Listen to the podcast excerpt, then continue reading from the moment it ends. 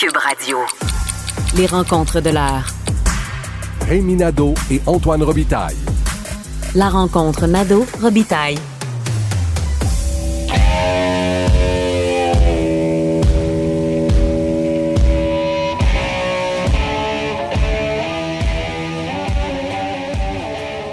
Mais bonjour Rémi Nadeau, Bonjour Antoine. amateur de Black Sabbath, expert en steak, tarte au sucre et accessoirement chef de bureau parlementaire à l'Assemblée nationale. Donc, conférence de presse qui vient de se terminer du ministre Dubé sur le passeport vaccinal. Les deux prochaines semaines vont être rock and roll? Oui, c'est ce qu'il a dit. Donc, il reconnaît que ce ne sera pas si facile d'application, surtout au départ, le temps que les gens s'habituent. Euh, il y a une période donc de rodage, pourrait-on dire. Euh, c'est sûr qu'on risque d'attendre un peu lorsqu'on va arriver dans un commerce qui va demander euh, la preuve vaccinale, le temps que les gens sortent sur leur téléphone, etc., leur papier. J'ai hâte de voir comment ça va se dérouler, mais donc c'est à partir du 1er septembre, on peut dire que l'on arrive à la ligne de départ euh, pour euh, le coup d'envoi. On n'a pas appris beaucoup de nouvelles choses, mais Non, hein? deux trucs. Un élément très pratico-pratique.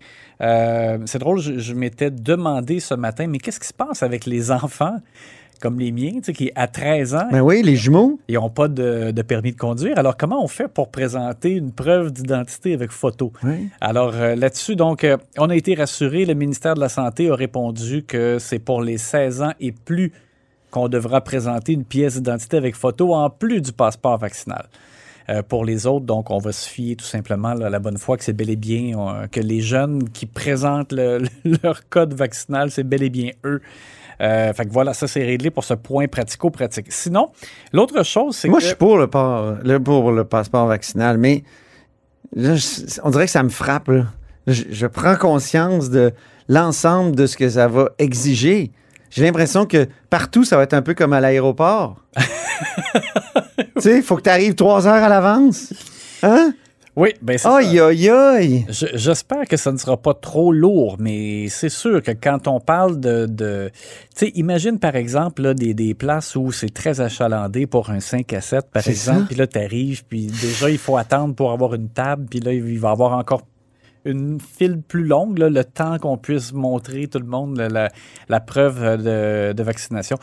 Euh, et éventuellement, imagine qu'est-ce qui arrive si, par exemple, celui qui lit le code vaccinal, il a un problème avec son appareil. Sa là, petite euh, maudite machine marche pas, ouais, t'imagines? Ça, ça pourrait être. Ça, ça va. Ça arrivera pas, ça. Les machines, ça, ça brise jamais, ça, ça bug jamais, hein? Ouais. Et mon Dieu Seigneur, je prends conscience de tout cela. Et oui, oui, euh, t'as as raison. Puis l'autre chose, ben, c'est le côté un petit peu. euh, je trouve, j'ai trouvé ça un peu pessimiste, mais euh, il y a beaucoup de questions qui étaient posées à Christian Dubé, Dr Arruda.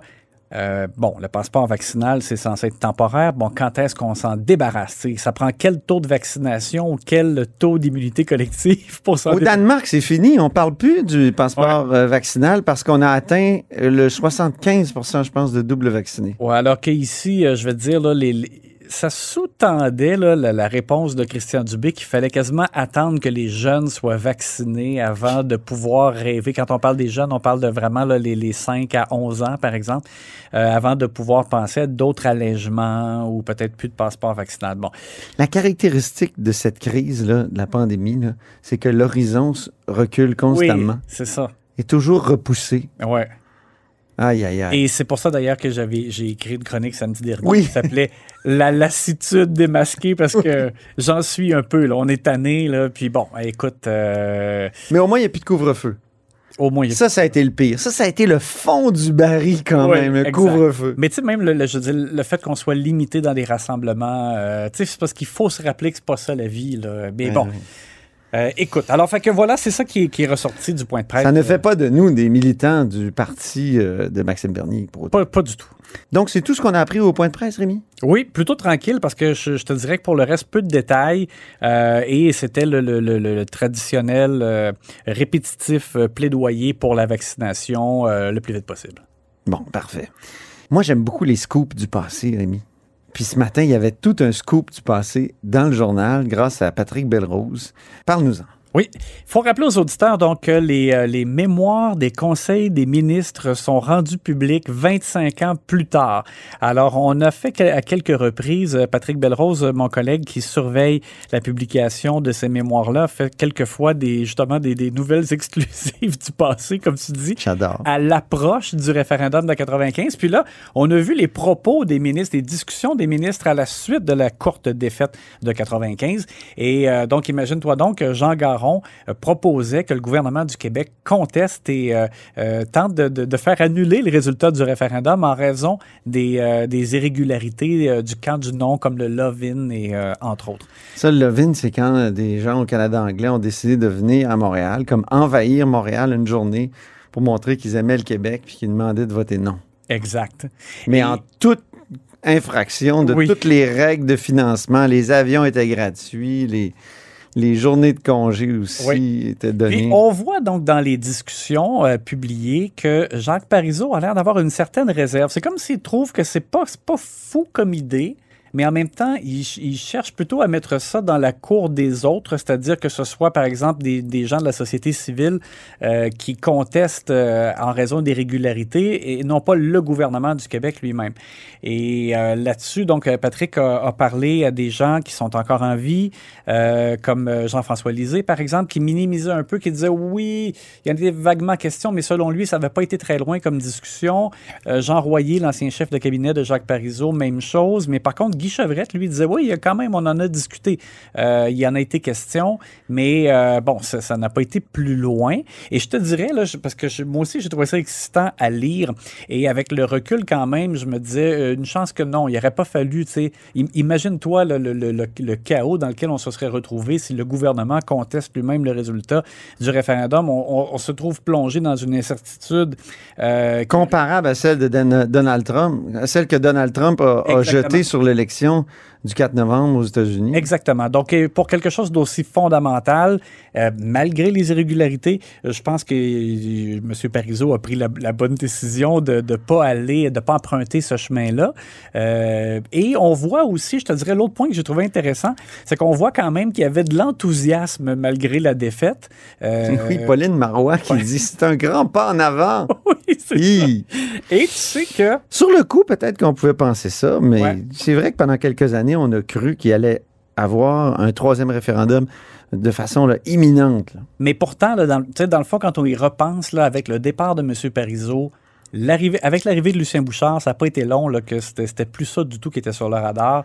Euh, c'était la- l'atteinte euh, du, euh, du euh, déficit zéro, etc. Ben oui, parce que l'analyse des gens, des souverainistes à l'époque, ça a été de dire, pendant la campagne, on n'a pas pu rassurer les gens sur l'état des, des- des finances d'un Québec souverain. Mhm. Alors, l'idée, c'était régler ce problème fondamental-là d'abord, donc déficit zéro. Euh, mais une fois que ça a été fait, euh, on dirait que la fatigue s'était installée déjà, puis Jean Charest est arrivé en disant que c'était... euh, la souveraineté, c'était un trou noir. Puis tu sais, ce qui est intéressant aussi, c'est de voir que Mme euh, Marois, tu le relevais, là, elle- était enthousiaste. Et pourtant, dans son livre, euh, qui est paru a quand même pas si longtemps, là, euh, je pense Oui. que c'était tout juste avant la pandémie. Là, Ses mémoires, là, oui. ouais. Euh, elle, elle disait que euh, elle reprochait en fait à M. Parizeau d'avoir eu des, propos défaitistes le soir justement de la défaite, euh, alors que elle disait dans son livre, pourtant, on, on a raté une occasion. On aurait pu dire que euh, on, on était venu tellement près que là maintenant, on- y avait pas le choix. On n'avait pas le choix de, de revenir à la charge en fait. Et bon, elle trouvait que c'était dommage que, que M. Parizeau avait comme brisé un certain élan. Euh, ben, c'est, ça qui est arrivé finalement. Là. Euh, on, a perdu complètement euh, l'élan.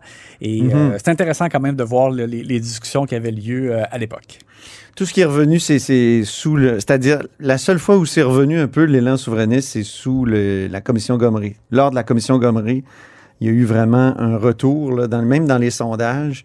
Là, même euh, plusieurs péquistes pensaient qu'il reprendrait le pouvoir très rapidement contre Jean Charest, puis qu'il relancerait l'affaire. Et finalement, ce sont les bloquistes, dans le fond, qui ont le plus profité à ce moment-là Oui. euh, de la du regain, je dirais, de la, de la vigueur euh, indépendantiste, mais euh, et c'est retombé. C'est ça. Maintenant, le Bloc parle très peu de souveraineté. hein. Ça a été euh, souligné à plusieurs reprises. Puis, euh, Yves-François Blanchette, il dit, ben, il n'y a rien qui a changé. Donc, euh, moi, depuis 2019, l'important, c'est protéger les intérêts du Québec. Ce qui fait fâcher bien du monde. Ben, merci beaucoup, Rémi. Ça fait plaisir. Pour ce retour dans le temps, Scoop du passé de Patrick Belrose à lire dans le Journal de Québec, Journal de Montréal. Je rappelle que Rémi Nadeau est amateur de Black Sabbath, expert en steak, tarte au sucre et accessoirement chef de bureau parlementaire à l'Assemblée nationale pour le Journal et le Journal.